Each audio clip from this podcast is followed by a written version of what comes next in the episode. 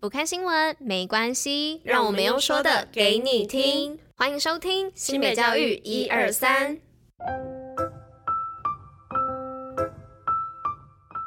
Hello，大家吃饭了吗？我是珍珍，我是拉拉，大家午安，午安。今天是五月十八号，礼拜四，新北教育一二三的第两百七十五集，同时也是第三届第八十六集哦。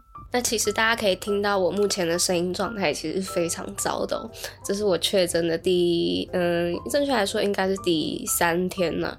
然后我没有想到这一次会这么的严重，所以呢，今天讲的话也会稍微比较少一点。那也跟大家说一下，我们今天的活动报报乐呢，休息一天哦，明天再跟大家继续的播报我们的活动报报乐，或是运动报报乐，甚至是新北周末还有所在哦。那接下来呢，就进入我们的新闻吧。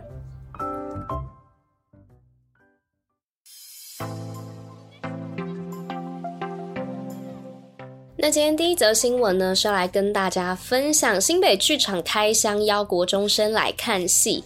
那新北市教育局与文化局合作举办的剧场开箱呢，结合国立传统艺术中心及新北市花雅戏曲艺术教育推广协会等专业的剧团资源，今年呢将办理五十五场次以上的剧场开箱哦，让两万四千八百位的八年级国中生有机会体验专业剧场，深化艺术涵养。那今天的第二则新闻是全国唯一官方主办书法比赛，新北第十届舞文弄墨决赛登场。新北市教育局日前在举光国小举办新北市第十届舞文弄墨师生书法决赛及颁奖典礼。本届共一千一百六十七位国小教师及学生参与，其中三百三十一位师生进入决赛。新北市不仅将书法教育纳入国语文教学，更办理全国唯一由官方主办的国小师生舞文弄墨书法比赛，每年皆有超过千名的师生参加，报名踊跃，希望能够传承并涵养学生欣赏文字艺术。那今天的第三则新闻呢，是三重高中学生美术展如火如荼。那三重高中呢，五月十二日举办第七届高中部美术班毕业美展开幕茶会。那本届的主题呢为如火如荼，纪念三年充实的高中生活。那总是在如火如荼的创作者。那走入三重高中的艺然呢，如何打开美术班孩子们的日记？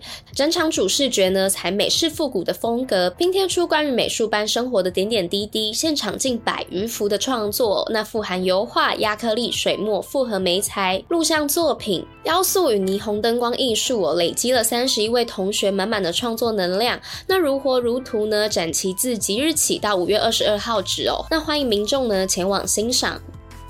那今天的最后一则新闻是全国专题及创意制作竞赛，新北五项第一，元宇宙、AI、太空永续迈向未来。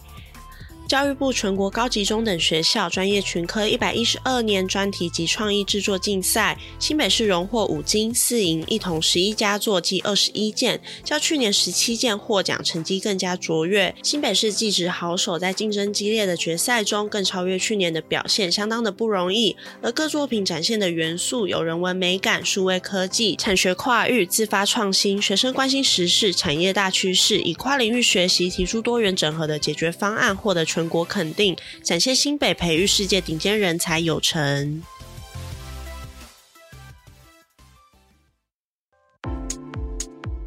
新北教育小教室知识补铁站。好的，那今天的知识补铁站要来跟大家分享日本寿司的食用方法。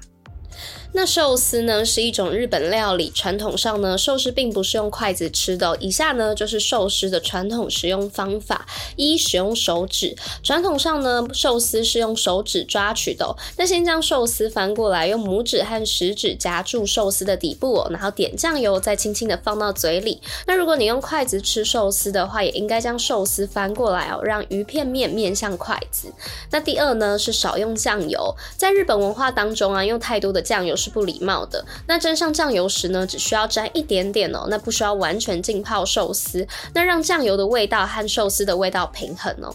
那三呢是谨慎的使用生姜，那通常有寿司的餐厅啊都会提供生姜，让客人清理口腔和味觉哦。那在使用寿司之前呢，可以先吃一块生姜，再开始食用寿司，但不要把生姜和寿司一起放到嘴里哦，那这样的话就会混淆味觉哦。那四是小口进食，那日本人呢。习惯用小口吃东西，那这样可以更好的品尝食物的味道和口感。那总概括而言呢，吃寿司呢是一种艺术，我需要尊重和礼貌。那遵循传统的食用方法呢，也可以帮助大家更有效的体验日本文化和饮食哦。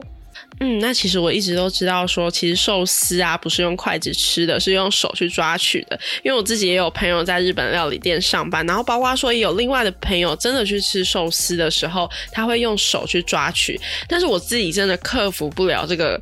难关吗？